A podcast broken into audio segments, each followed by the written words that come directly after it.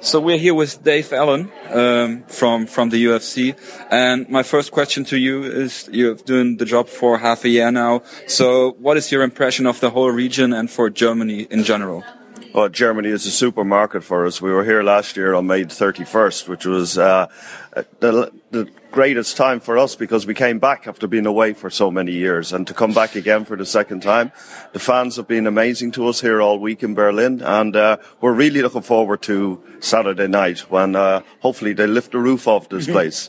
Uh, we hope that too. Since last year, I mean, uh, especially the Nick Hein fight, there was kind of a buzz uh, in in the whole arena and and in all of Germany. Uh, do you think you you kept this buzz going on, or do you think it's it's a it's even bigger or, or, or smaller than last year? Oh, it's going to be way bigger. We've got a world title fight happening in Germany for the first time ever with the UFC. So it's actually a historic moment for mixed martial arts in Germany to hold a world title fight. We've got Joanna Jędrzejczyk against Jessica, which is going to be a fantastic fight. It's a great matchup. But then we've got three German fighters on the main card as well. And then we got all the prelims and it's all, uh, all leading up to what I'm hoping and I know for a fact, knowing the German fans, this is going to be one awesome night we're going to see. I think so too.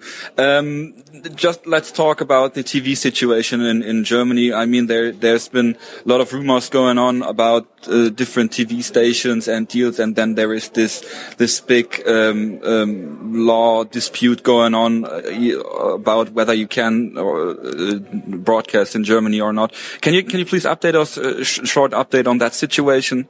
Yeah, of course. Um, we tried really, really hard for this week to get this event on national TV. And there's just sometimes things just don't go your way. And, um, you know, I have to apologize actually to all the fans out there that were expecting us to be on TV and, and we wanted to make it happen.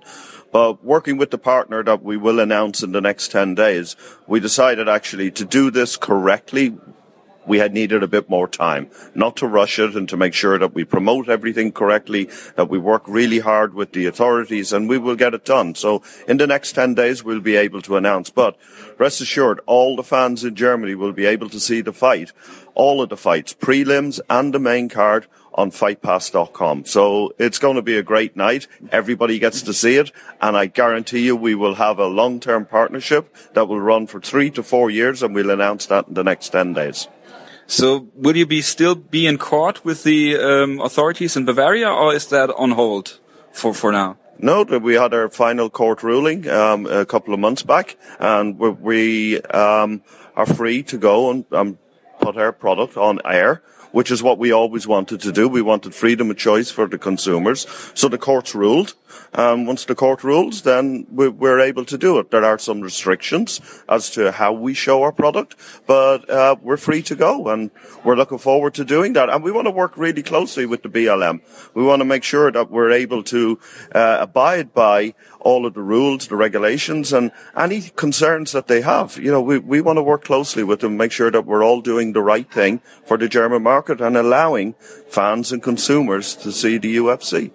So two more questions. I don't, uh, I don't think you will, will be uh, given any specifics on the deal, but there was Maxdome, the streaming service that announced, or, or, they had they had a website put up that they will stream this event. Um, and the second question is, uh, so so the first question would be if uh, Maxdome will be involved in the deal, and the second one is um, on on what what will be shown on TV. All the all the fight nights, all the pay per views, all the uh, uh, Fox shows, or or is that too early to ask? It's too early to ask. It's like I said, we will announce everything in 10 days time. Um, we'll make a, a super announcement. Uh, what I can guarantee all our fans is that it will be something special. It'll be different than what we do anywhere else in the world, but it'll be something special, uh, for the German fans. All right. Thank you so much. Looking forward to it. Thank you. Thank you.